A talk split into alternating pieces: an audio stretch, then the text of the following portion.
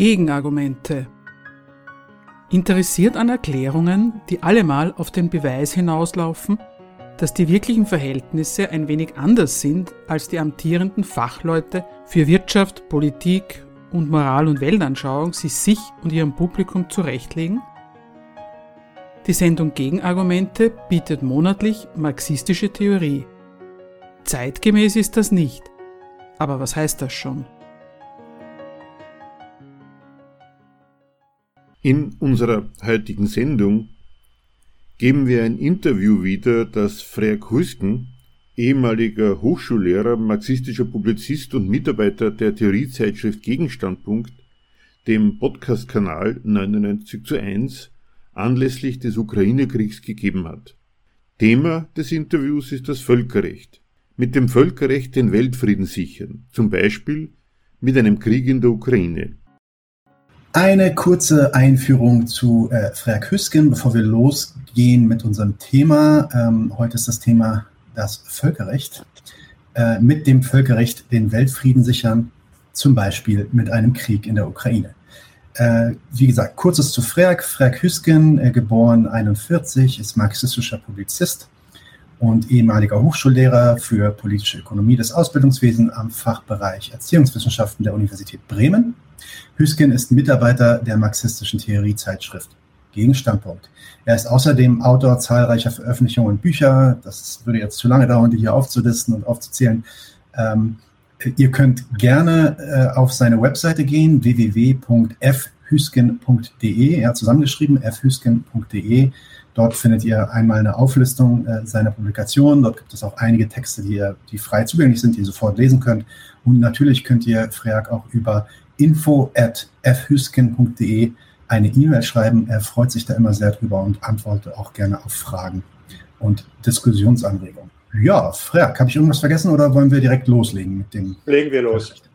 Genau, weil wir wollen heute etwas über das Völkerrecht reden, was ja wieder in aller Munde ist. Ich erinnere mich noch 2002 und 2003, da war ich so gerade, habe ich gerade mein Abi gemacht und dann kam die Invasion in Afghanistan und, und äh, in Irak und in der nominal Linken äh, wurde der Hintergrund und die Funktion des Völkerrechts durchaus kritisiert. Es war eigentlich immer klar, dass beide Invasionen waren ja nach der Meinung vieler Völkerrechtler völkerrechtswidrig und trotzdem wird das gemacht und das kümmert eigentlich niemanden. Was ist da eigentlich los? Äh, heute scheint es auf der Linken aber völlig vergessen zu sein. Die Sorge um das Völkerrecht und den Bruch des Völkerrechts, das ist äh, oberste Priorität. Und vielleicht erstmal kurz einführend, ähm, was ist da eigentlich passiert äh, und warum ist die Frage nach dem Völkerrecht in diesem Krieg heute wieder aktuell? Ich will kurz die Fakten am Anfang benennen. Es war so, dass äh, kaum hatte die russische Armee das Territorium der Ukraine betreten, stand wenigstens für den gesamten Westen bereits fest, dass ihr Einmarsch die Eröffnung eines Angriffskrieges sei sie folglich das Völkerrecht gebrochen habe, die russische Föderation. Die Parteinahme des Westens war von diesem Augenblick an eine klare Sache. Da gab es innerhalb der EU, innerhalb der NATO, in der USA keinerlei Zweifel. Es war, als hätten sie nur darauf gewartet, äh, Russland diesen Völkerrechtsbruch vorzuwerfen. Und einen UNO-Beschluss brauchten sie für diese Verurteilung auch nicht. Den lieferte die UNO-Vollversammlung dann später nach. Und zwar verurteilte sie mit der absoluten Mehrheit aller Staaten den russischen Angriffskrieg gegen die Ukraine ebenfalls als Bruch des Völkerrechts. 141 Ja-Stimmen, 5 Nein-Stimmen, 35 Enthaltungen.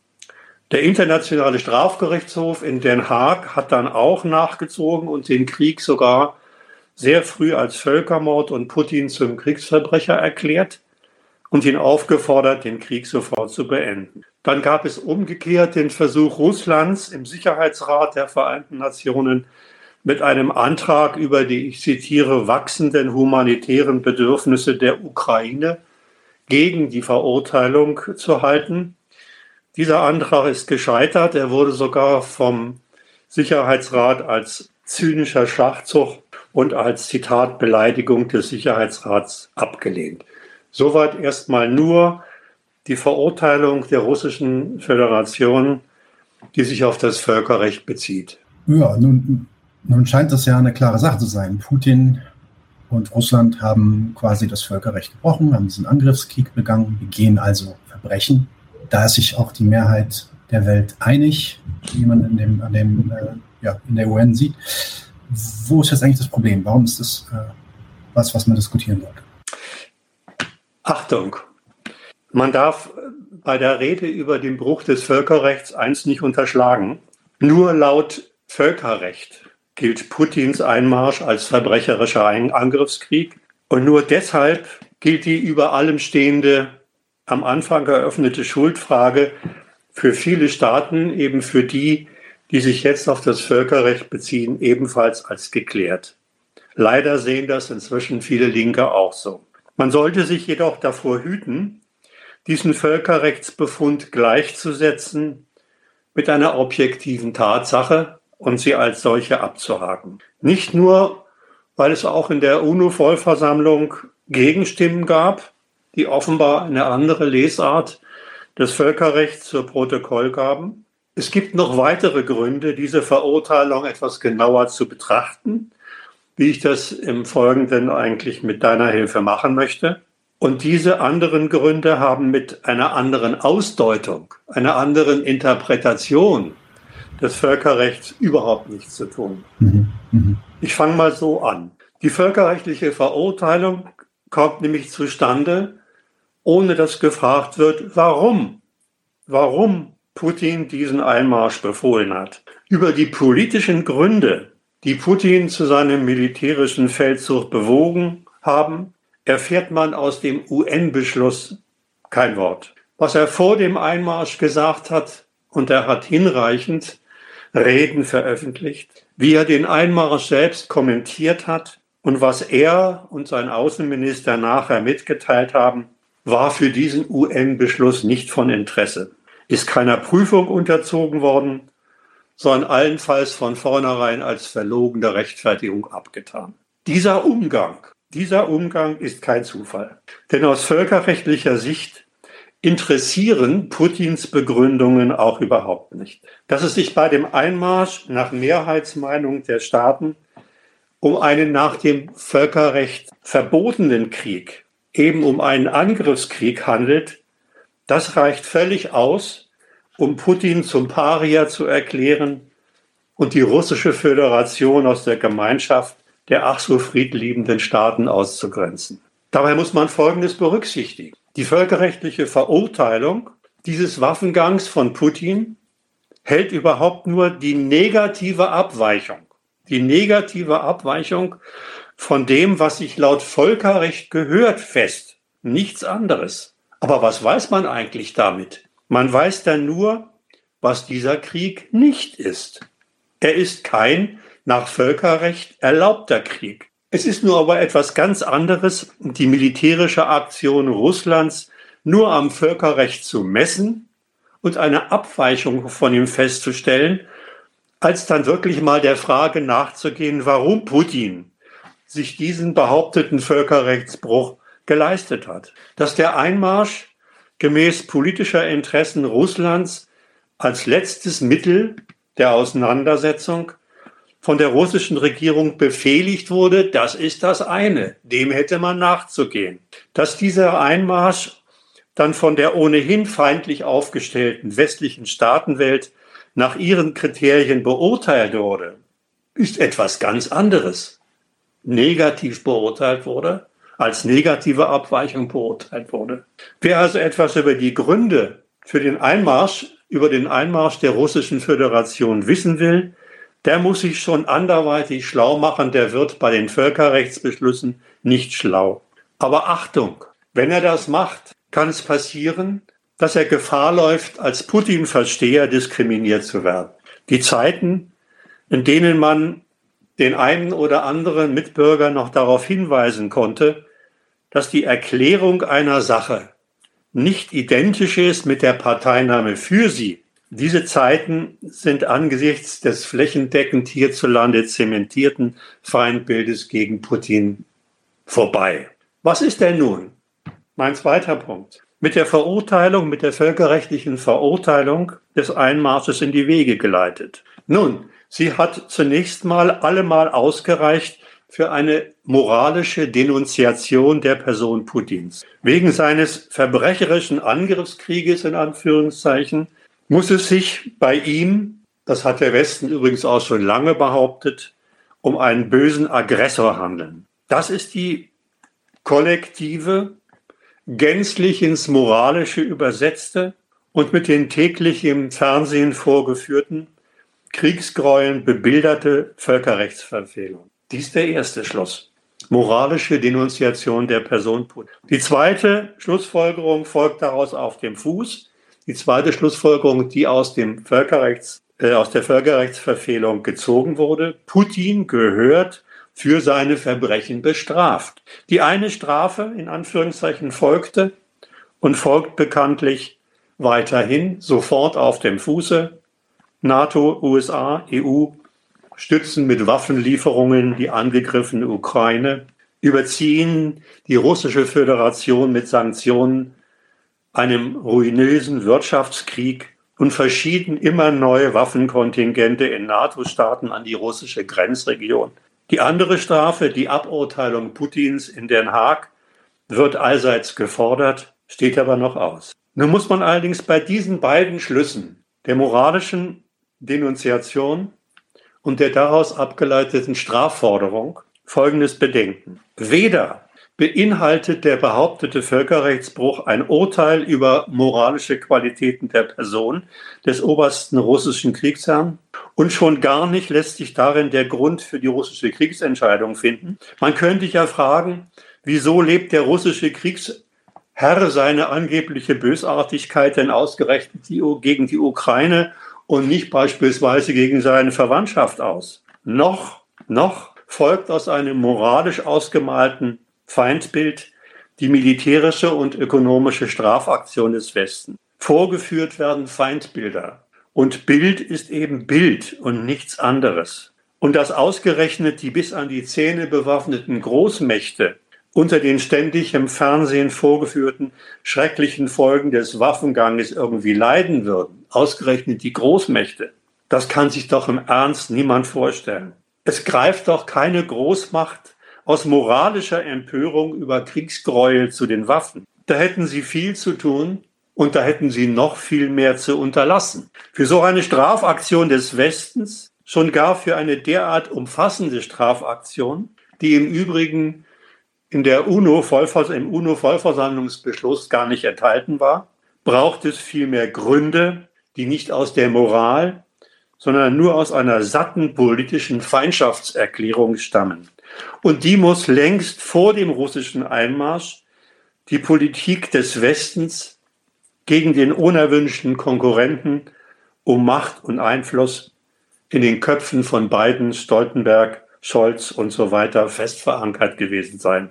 Sonst käme diese Verurteilung nicht so prompt in die Büros der Fernsehanstalten. Es gilt also auch hier, wer über Gründe des Westens für seine Strafaktion etwas wissen will, der muss sich schon anderweitig schlau machen. Der erfährt nämlich aus der völkerrechtlichen Verurteilung nur die in Rechtsform gekleideten Urteile, die allesamt aus der Kiste der Kriegsmoral stammen. Allerdings muss man über diese Kriegsmoral noch eines festhalten. In ihr trägt sich der westliche Waffengang völlig verlogen vor, nämlich als selbstlose Absage an jegliche egoistischen nationalen Interessen. Der Waffengang gilt als Parteinahme für das Gute, für die völkerrechtlich gesicherte Freiheit, Demokratie und Menschenrechte und so weiter. Und alle, die sich dieser Moral anschließen oder auch nur etwas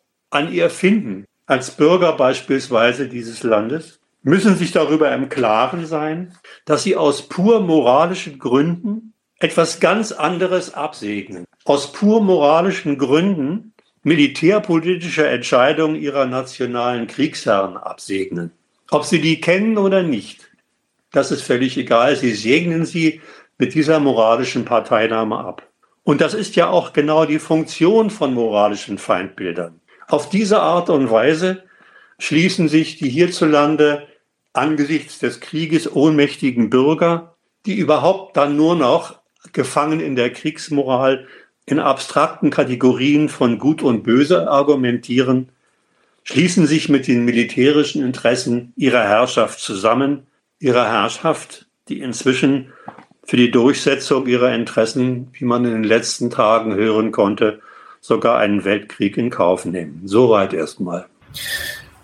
Ja, ähm, meine, meine, meine Nachfrage ist direkt kurz. Ich würde trotzdem nur noch mal kurz eine Sache sagen für die Leute im Chat. Es gibt ein, zwei Fragen schon. Ähm, seid euch bewusst, dass wir die Fragen sammeln. Wenn sie passen, werden wir sie am Ende des Gesprächs zwischen mir und Frag ähm, auch nochmal behandeln. Das heißt, ihr könnt hier gerne Fragen reinschreiben. Es gibt ein, zwei Leute, die sind im Chat mit dabei und die schreiben mit. Und ähm, wir gucken uns die Fragen dann am Ende an. Aber zurück zu meiner Erwiderung oder meiner Frage. Ja, das bedeutet doch dann eigentlich, Frag, dass das Volksrecht, das Völkerrecht eigentlich nur eine Farce ist und die Abstimmung der UNO auch quasi bedeutungslos. Verstehe ich das nein, richtig? Nein, nein, das muss ich zurückweisen. Man muss bitte schön mal unterscheiden zwischen der moralischen Übersetzung des Völkerrechtsurteils, die ich jetzt gerade vorgeführt habe, die in Feindbildern äh, mündet. Das ist das eine. Was das Völkerrechtsurteil für sich bedeutet, das ist was anderes. Darüber habe ich noch gar nicht geredet. Man sollte denn auch die weltweite Verurteilung Russlands nach dem Völkerrecht keineswegs unterschätzen, keineswegs als Farce abtun. Sie hat schon eine ziemlich gewichtige Bedeutung. Zwischen den Staaten, die diese Völkerrechtskonvention unterschrieben haben, wird das Völkerrecht immerhin als die höchstwertigste Vereinbarung zur Regelung von, wie es heißt, Konflikten zwischen Staaten gehandelt. Als die Vereinbarung, mit der Weltfrieden gesichert und Gewalt als Lösungsmittel zwischen Staaten untersagt sein soll. Das kann man nicht einfach als Farce abtun. Dem muss man genauer nachgehen. Und übrigens für den Verkehr der Unterzeichnerstaaten untereinander gilt das Völkerrecht sogar als bindend. Ich weiß nicht, ob ihr wisst, dass nach dem deutschen Grundgesetz Artikel 25 diese Bindung formuliert worden ist. Es braucht also, und das ist dann der Komplex, auf den ich jetzt eingehen möchte, die Aufklärung über das, was das Völkerrecht selber ist, über die Logik des Völkerrechts. Ich fange, wenn, wenn du gestattest, mal mit der Präambel an. Klar. Dass, die, dass das Völkerrecht nur Frieden auf der Welt, Gewaltfreiheit im Verkehr zwischen Staaten und obendrein noch die Erhaltung, die Einhaltung der Menschenrechte sichern soll. Das ist dieser Präambel zu entnehmen. Ich zitiere mal ein bisschen. Ihr könnt das alles wunderbar im Internet äh, nachlesen. Ich zitiere mal ein paar Passagen aus der Präambel.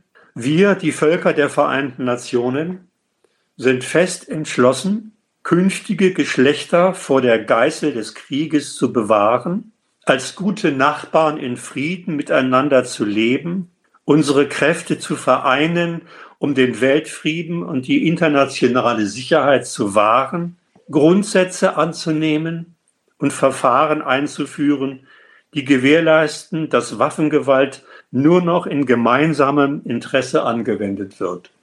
Soweit ein Ausschnitt aus der Präambel. Was ist dem zu entnehmen? Was ist mit dieser Präambel eigentlich ausgesagt? Auf den ersten Blick könnte man zu dem Urteil kommen, dass es seit der Verabschiedung des Völkerrechts, also seit circa 70 Jahren, mit dem Zitat Weltfrieden, dem Bewahren vor der Geißel des Krieges, mit guter Nachbarschaft zwischen Staaten wohl nicht so recht geklappt hat, nicht so geklappt hat, wie die Bewahrer des Völkerrechts es mit der Formulierung ihrer sittlichen Zwecke wohl im Kopf gehabt haben.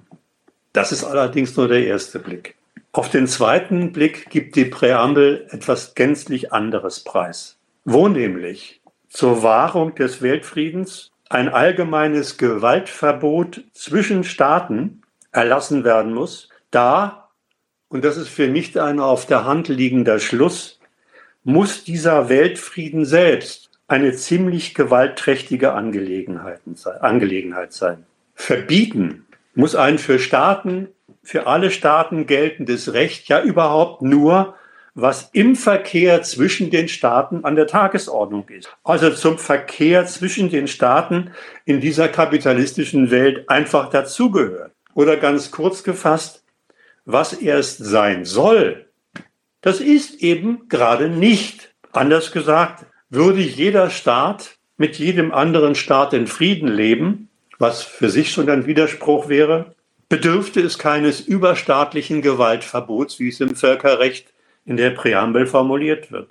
Es setzt also das Völkerrecht nicht nur die Gegensätze zwischen Staatsgewalten als ganz selbstverständlich voraus, ganz selbstverständlich und als allgemein das Verhältnis der Staaten betreffend voraus. Es setzt auch voraus, dass der Weltfrieden immer den Einsatz von militärischen Gewaltmitteln einschließt und sei es nur in der Form, dass Staaten sich in die Verfolgung, in der Verfolgung ihrer globalen Interessen mit ihren Gewaltmitteln wechselseitig bedrohen.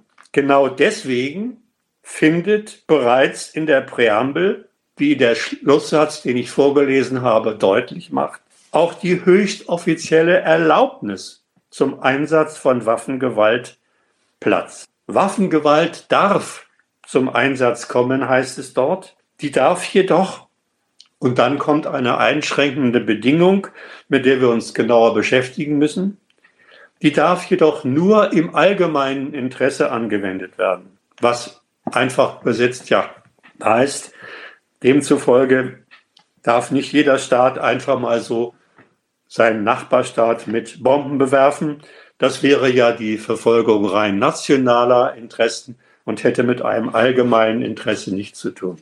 Ein allgemeines Interesse muss vorliegen, sagt die Präambel, dann dient die Gewalt, die erlaubte Gewalt dem Weltfrieden. Doch was ist dieses gemeinsame Interesse?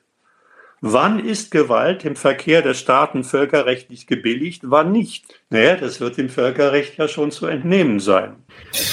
Nun, nun sagst du ja, also ein, eine Sache, glaube ich, wo wir alle zustimmen würden, ist die, ähm, äh, ja, die Gewalt zwischen den, den Nationalstaaten wird quasi als gegeben vorausgesetzt und ist quasi eigentlich auch implizit in dieser Idee der Nationalstaaten. Aber ist, ist das Völkerrecht dann nicht gerade dafür da? Heißt es nicht, dass das Völkerrecht, dass wir das Völkerrecht deswegen auch brauchen, um Kriege gerade zu vermeiden? Wird das nicht auch gesagt, dass, dass das Völkerrecht genau dafür da ist? Ja, es steht beides drin die Menschheit von der Geißel des Krieges zu befreien und zugleich ist die erlaubte Waffengewalt in der Präambel ebenfalls formuliert.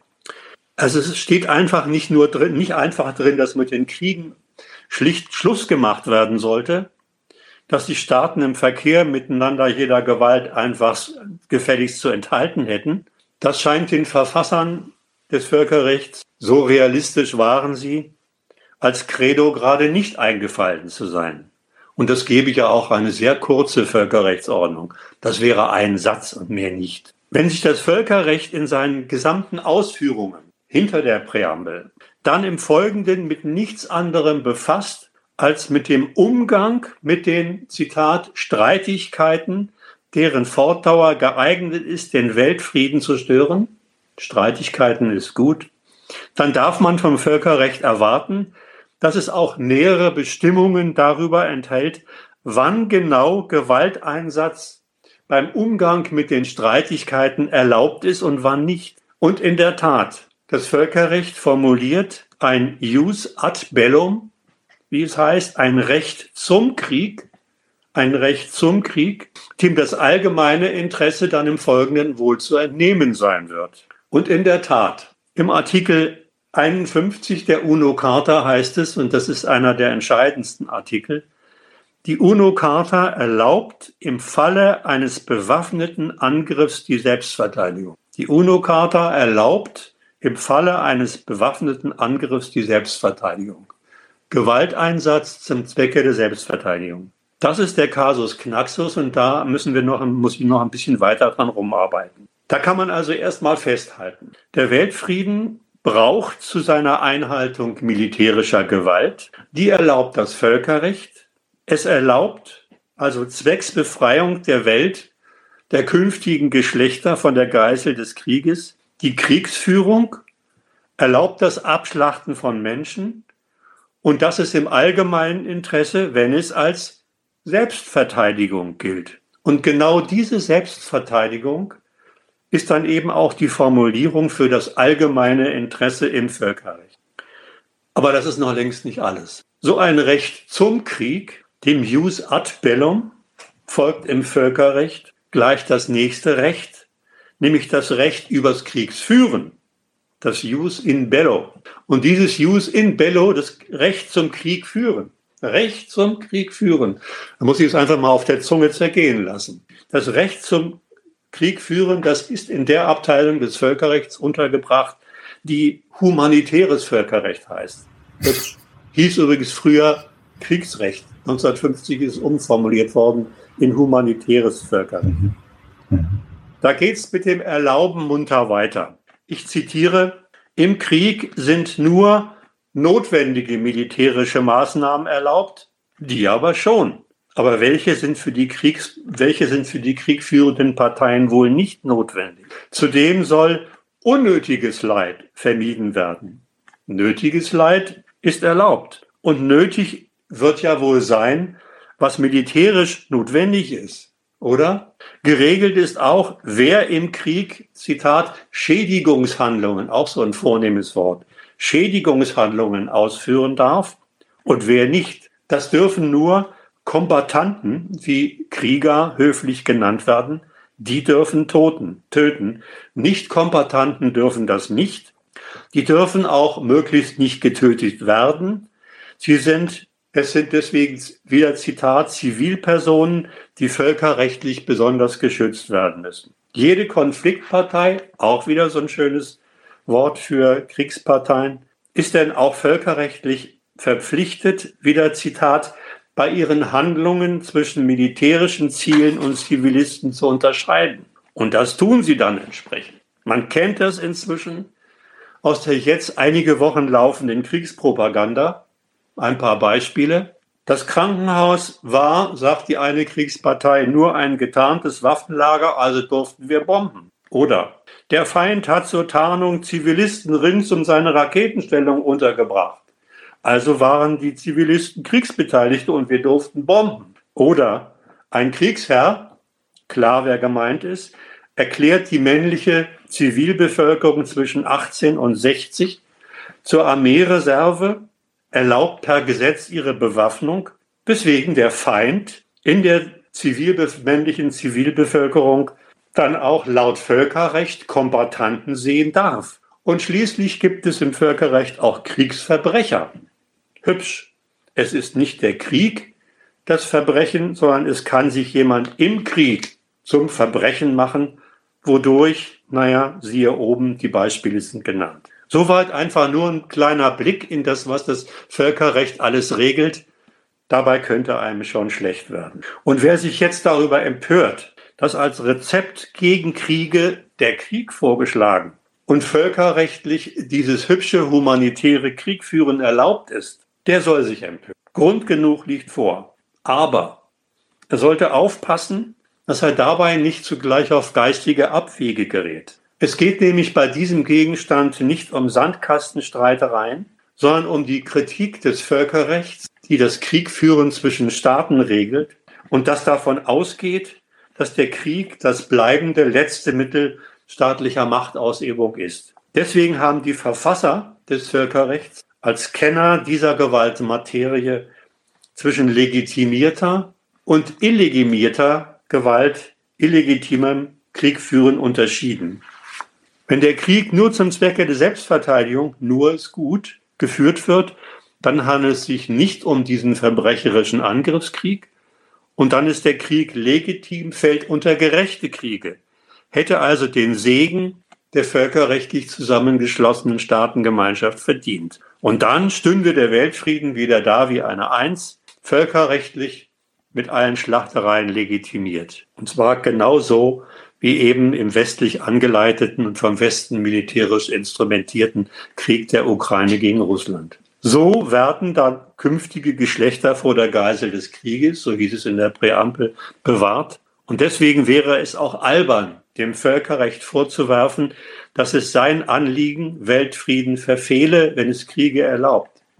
Nein, die gehören zum Weltfrieden dazu.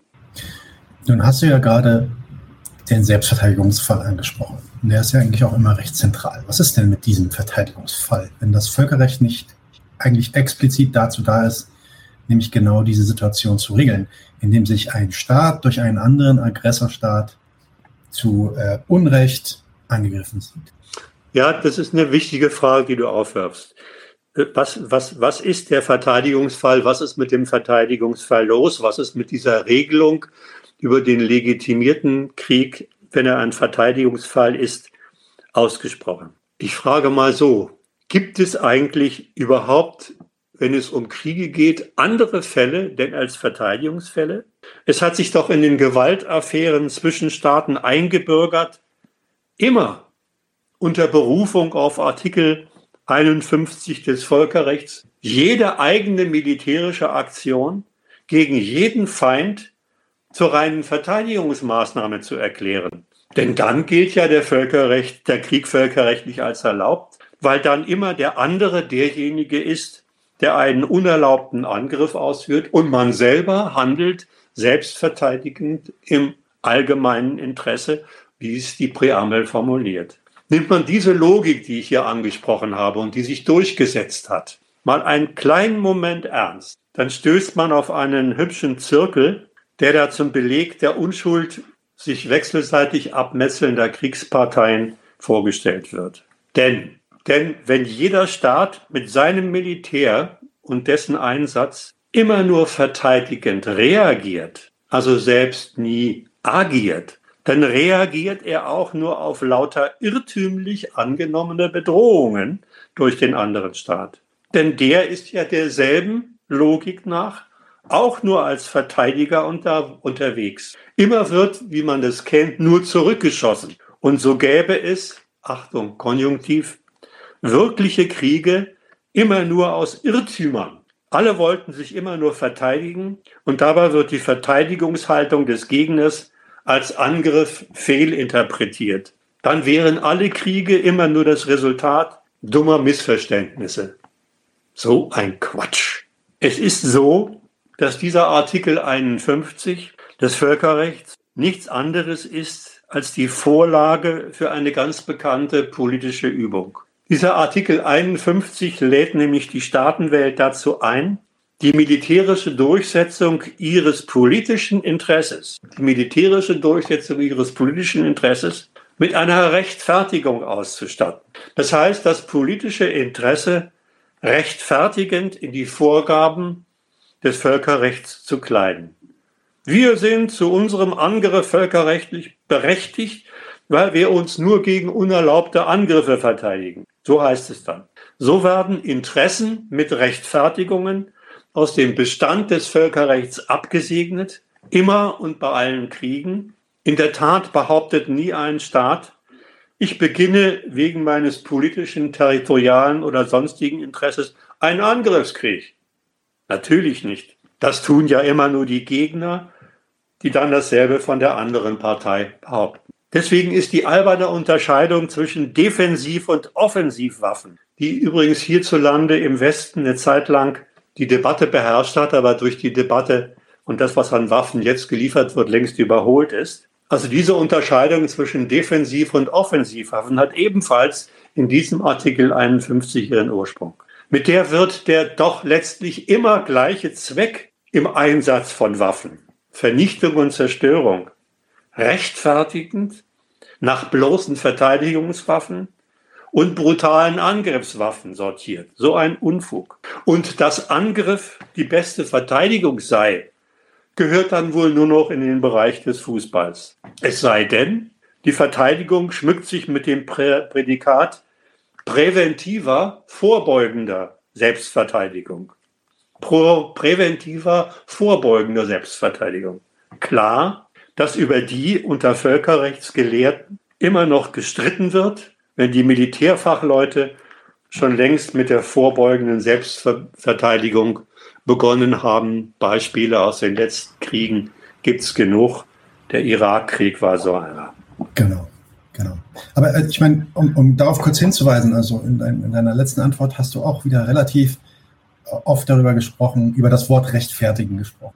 Es, es scheint mir dann doch, doch dann so zu sein, als ob das Völkerrecht tatsächlich bloß ein Werkzeug ist, um Kriege ideologisch zu rechtfertigen für die jeweilige Seite, die sie begehen. Dann, dann äh, bin ich da nicht vollständig richtig verstanden worden. Ich habe vorhin zu erklären versucht, das Völkerrecht enthält in der Tat bindende Bestimmungen, gerade für die Kriegführung. Die Frage ist nur, wie sie von den kriegführenden Parteien für ihre Interessen interpretiert und benutzt werden. Man sollte denn sich auch dafür hüten, solche Rechtfertigungen, und das habe ich deiner Frage ein bisschen entnommen, als bloße Zutat, als wohlfeile, rein ideologische Titel für Gutgläubige abzutun, auf die man natürlich als Durchblicker nicht reinfällt. Die Rechtfertigung der Staaten ist immer mehr, gerade dann, wenn sie von den größeren Mächten in ihren Kriegen in Anschlag gebracht werden. Behauptet ist nämlich mit der Rechtfertigung, ganz im Sinne der Präambel des Völkerrechts, dass man keineswegs bloß enge nationale Interessen verfolgt. Behauptung ist mit der Übersetzung dieses Staatsinteresse in das Recht, dass diese Interessen, diese Staatsinteressen höheren Zwecken dienen. Werten, Freiheit, Demokratie, Menschenrechten und so weiter. Und nur denen soll mit Kriegen zur Durchsetzung verholfen werden. In deren Dienst weiß sich dann so ein, so ein kriegführender Staat unterwegs, wenn er ein von der Völkerfamilie anerkanntes Recht und seinen Wertehintergrund bemüht. Und seinen Maßnahmen sollte dann durch diese Verwandlung von Interessen in Werte getragene Rechte nicht widersprochen werden gerade wenn sie gegen Kriege zum Einsatz kommen, die den Weltfrieden stören, wie es im Artikel 33 heißt. Also zusammengefasst. Interesse wird als berechtigt vorgestellt, weil es Werten dient. Berechtigung gibt Rechte. Rechte erlaubt Bestrafung und Bestrafung schließt schließlich den Einsatz von militärischer Gewalt ein. Das ist die Logik und die ist nicht nur wohlfeile ideologische Zutat. Ich sage es nochmal so. Alles, was da von der Ukraine aus im Krieg an Leichenbergen und Verwüstungen produziert wird, geht dann, wenn dieser Mechanismus so greift, völkerrechtlich in Ordnung. Dann ist die Waffengewalt im allgemeinen Interesse und nach westlicher UNO-Lesart in Ordnung. Dafür taugt das Völkerrecht als Berufungsinstanz. Ich will noch mal, ich will noch mal kurzes Zwischenfazit ziehen und, und den Gedanken nochmal ganz anders formulieren, weil er mir sehr wichtig ist. Ich will mal anfangen mit der Frage, was sind eigentlich Kriege? Kriege. Kriege führen Staaten mit ihren Gewaltapparaten gegeneinander. Dabei geht es ihnen letztlich um nichts weniger als um ihre Selbstbehauptung als überlegene Gewalt. Und sie setzen zur Durchsetzung ihrer politischen Interessen ihr Militär ein, um die militärischen ökonomischen, infrastrukturellen Machtgrundlagen und Machtmittel des gegnerischen Staates zu zerstören. Also all das zu zerstören, was sonst zu den Quellen und Mitteln staatlicher Bereicherung gehört. Und jeder Feldzug schließt auch immer die Vernichtung der zum Krieg führen abgeordneten Menschen ein, einschließlich der bekannten zivilen Kollateralschäden. Und mit der Eskalation ihres Vernichtungsfeldzuges versuchen die Kriegsparteien jeweils den Gegner zur Aufgabe zu zwingen. Das ist in Kurzfassung das, was Krieg tatsächlich ist. Wenn man jetzt vor Krieg das Wort Angriff oder Verteidigung setzt, also nur von Angriffs- und Verteidigungskrieg redet, dann formuliert man bestimmte Zwecke des Krieges und der Krieg selbst mit dem gerade genannten Gehalt kürzt sich raus. Dann wird aus Krieg, aus der Bestimmung Krieg, ein moralisch aufgetankter Rechtstitel, mit dem beide Kriegsseiten Schuldfragen in die Welt setzen und sie gemäß ihres Interesses beantworten. Was der Krieg der Sache nach ist, ich habe es eben formuliert, fällt dann gänzlich unter den Tisch. Eine objektive militärische Sachlage soll mit der Rede vom Angriffskrieg ja ohnehin nicht benannt sein. Mit den Begriffen Angriffs- und Verteidigungskrieg entscheiden dann Staaten, dass die Blutbäder, die sie anrichten, berechtigte sind, die des Feindes schlimmes Unrecht. Und sie haben damit das Material ihres moralischen Feindbildes beieinander, sofern das Volk, das ein Feindbild braucht, überhaupt noch der parteilichen Einordnung von oben bedarf. Die im Fernsehen vorgeführten Leichenberge sind da nicht getötete Menschen mit oder ohne Uniform. Und die Trümmerlandschaften sind da nicht zerstörter sachlicher Reichtum, sondern sind, weil sie ja dann immer aufs Konto des Feindes gehen, Bilder, die nichts anderes zu nichts anderem taugen, als die eigene Berechtigung zu unterstreichen, also Vernichtungsoperationen bis zum Sieg über die gegnerische Staatsgewalt zu eskalieren, wie das jetzt von den westlichen Führern der Staatenwelt angekündigt worden ist. Mhm. Ich, ich, will doch, doch nochmal zurück zur Selbstverteidigung. vielleicht machen wir das mal ein bisschen konkreter. Ich meine, dass sich das ukrainische Volk gegenwärtig in seinem Kampf gegen den russischen Angriff verteidigt, ist doch aber nicht zu bestreiten. Du hast recht, wenn du sagst, dass das von niemandem bestritten wird. In der Tat. Das wird es nicht. Ich lasse nicht mal einen Moment hin drauf ein, unabhängig von dem, was ich gerade zur Selbstverteidigung gesagt habe. Wenn so geredet wird, dann muss man feststellen, dass die nähere Frage, wer verteidigt dabei eigentlich wen oder was, ziemlich ausgeblendet wird. Sie ist ausgeblendet, weil sie mit dem behaupteten Recht der Ukrainer auf Selbstverteidigung bereits für hinreichend beantwortet gilt. So wirst du vielleicht auch in deiner Frage, ob sie jetzt als Provokation gedacht ist oder nicht, auch gemeint haben. Naja, irgend, wenn man die Menschen fragt, sagen sie, na irgendwie verteidigt die Ukraine sich. So heißt es dann. Aber was soll das eigentlich heißen? Was ist eigentlich der Inhalt von sich? Eines steht jeweils fest. Sich verteidigt das ukrainische Volk, wenigstens nicht gegen russische Angriffe auf Land und Leute. Um Schutz ihres Lebens und ihrer sieben Sachen geht es bei dieser Verteidigung schon mal nicht. Übrigens könnte man sich ja auch schon mal fragen, wie so etwas denn aussähe. Ich weiß aus Erfahrung, dass allein schon bei dieser Frage Völkerrechtsfreunde heftig zu schimpfen anfangen, im Stil von, dann hätte Zelensky ja gleich seine Kapitulation erklären können, Krim und Donbass aufgeben und auf den NATO- und EU-Beitritt verzichten können und so weiter. Ja und? frage ich. Und in der Tat, dann wäre es in der Tat mit seinem Heldentum und worauf es sich gründet, auf die an die Front geschickten heldische Bevölkerung mit und ohne Uniform aus. Es verhält sich denn auch mit der Verteidigung, die man täglich sehen und hören kann, genau umgekehrt. Große Teile des ukrainischen Volkes und Teile des russischen Volkes und Teil des Landes der Ukraine werden von der ukrainischen Führung in ihrem Verteidigungskrieg geopfert.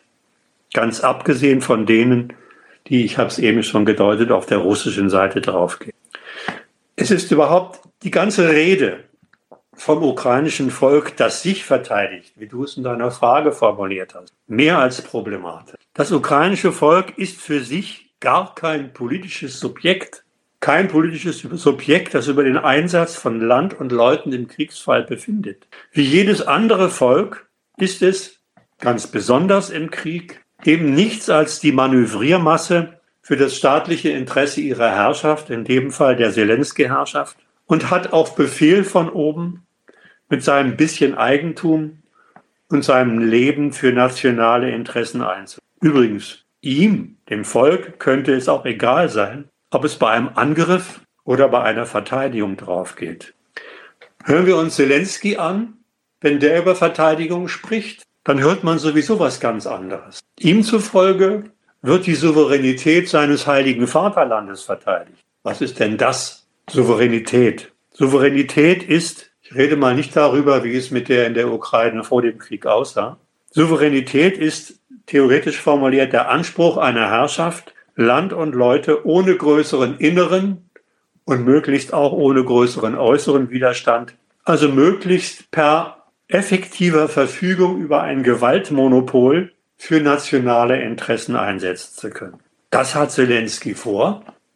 Zelensky definiert Souveränität so, dass er in die EU und in die NATO eintreten will. Das ist sein nationales Interesse dass er als souveräner Staat gegen die russische Föderation durchsetzen will.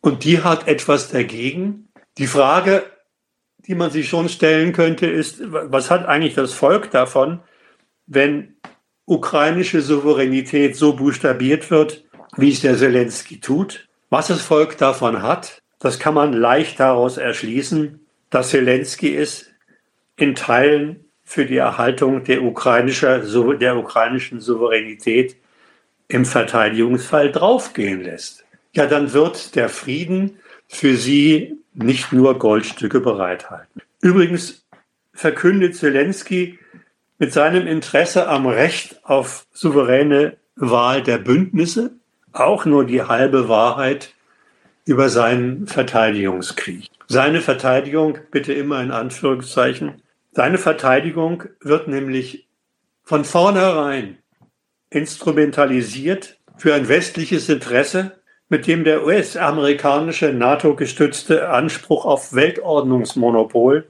gegen, das, gegen die russische Föderation in Anführungszeichen verteidigt wird. Darum geht es im letzten. Und dafür hat der Westen, er redet natürlich immer von der Verteidigung der Werte des freien Westens, in den letzten Jahrzehnten mit dem Vorrücken der NATO gegen Russland einiges schon bereits militärisch vorgearbeitet. Soweit erstmal.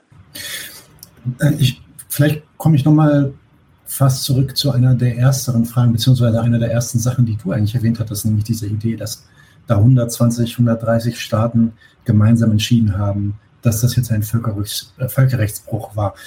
Wer bestimmt eigentlich, wer sich da so auf das Völkerrecht beziehen darf mit seinen Aktionen und wer da Recht hat? Wie wird das eigentlich entschieden? Frage finde ich sehr wichtig. Sie führt mich zu einem Punkt, den ich sowieso noch ansprechen wollte. Denn es muss jetzt dringend festgehalten werden, dass Putin natürlich den Spieß umgedreht hat. Auch er hat sich aufs Völkerrecht berufen. So sieht er zum Beispiel sich durch die NATO und die Politik der Ukraine seit Jahren in seinen Sicherheitsinteressen angegriffen. So würde er sich dagegen jetzt nur verteidigen. Und außerdem sei er mit seinem Einmarsch in die Ukraine zur Verteidigung der Menschenrechte, die ja ebenfalls durch das Völkerrecht geschützt werden, siehe Präambel, berechtigterweise unterwegs, um einen von Faschisten, wie er sagt, dort veranstalteten Genozid zu verhindern. Das Völkerrecht gibt es offenbar her, dass sich Kriegsgegner wechselseitig unter Berufung auf ein und dasselbe Völkerrecht desselben Delikts, des Bruchs des Völkerrechts bzw. Menschenrechts beschuldigen. Und Putin, der seinen Feldzug also ebenfalls durch das Völkerrecht gedeckt sieht, bezichtigt denn auch umgekehrt die NATO, die EU und die Ukraine des Bruchs des Völkerrechts beziehungsweise des Bruchs anderer völkerrechtlich verbindlicher Vereinbarungen wie sie in der OSZE abgeschlossen sind und so weiter. Das war also, mir noch wichtig. Also alle bezichtigen einander eigentlich äh, sich das Völker, also sich gegenseitig des Völkerrechtsbruchs und rechtfertigen dann ihre in Anführungsstrichen Defensivhandlungen durch die in Anführungsstrichen Aggression der anderen. Wie kann man denn dann vor diesem Hintergrund mit auch nur geringer Sicherheit feststellen, wer hier tatsächlich Recht und Unrecht hat?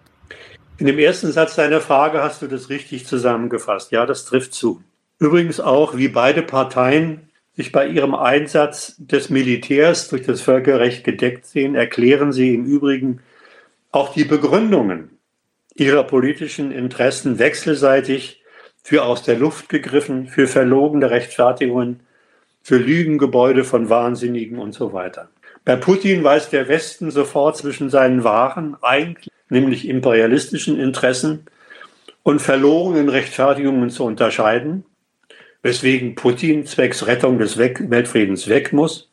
Und umgekehrt hält auch die Führung Russlands die Begründung, mit der Zelensky den Kriegsbefehl zur Verteidigung des Rechts der Ukraine auf souveräne Wahl von Bündnissen gegeben hat, für ausgemachten Schwindel, mit der bloß ein Stellvertreterkrieg des Westens gegen die russische Föderation völkerrechtlich gerechtfertigt soll, werden soll, wie Lavrov erst jüngst zur russischen Rechtfertigung gesagt hat. So geht es eben im Propagandakrieg zu. Und jetzt zu dem zweiten Teil deiner, seiner Frage.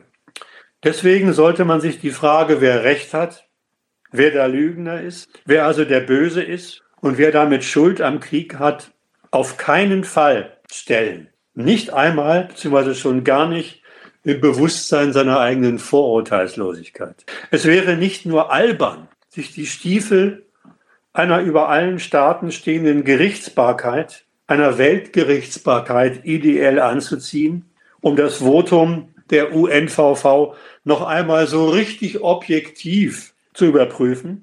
Es ist sogar in höchstem Maße albern, sich als Bürger ideell in die Position des Weltrichters zu begeben, um über solche Streitigkeiten, wie gesagt, so heißt es in der Präambel, zu urteilen. Und zwar deswegen, weil man doch als Bürger täglich eigene Ohnmacht erlebt, wenn Machthaber sich der Bürger als ihrer Manövriermasse für ihre nationalen Anliegen in Krieg und Frieden bedienen. Etwas übrigens erfahren davon die hiesigen Bürger, die staatsfront den Krieg from behind anstacheln, wie man ständig sehen kann. Das erfahren die selber. Inzwischen, ich kann nur zitieren, sind alle verantwortungsbewussten Politiker bemüht, die Bürger auf schwerere, noch schwerere Zeiten einzustellen.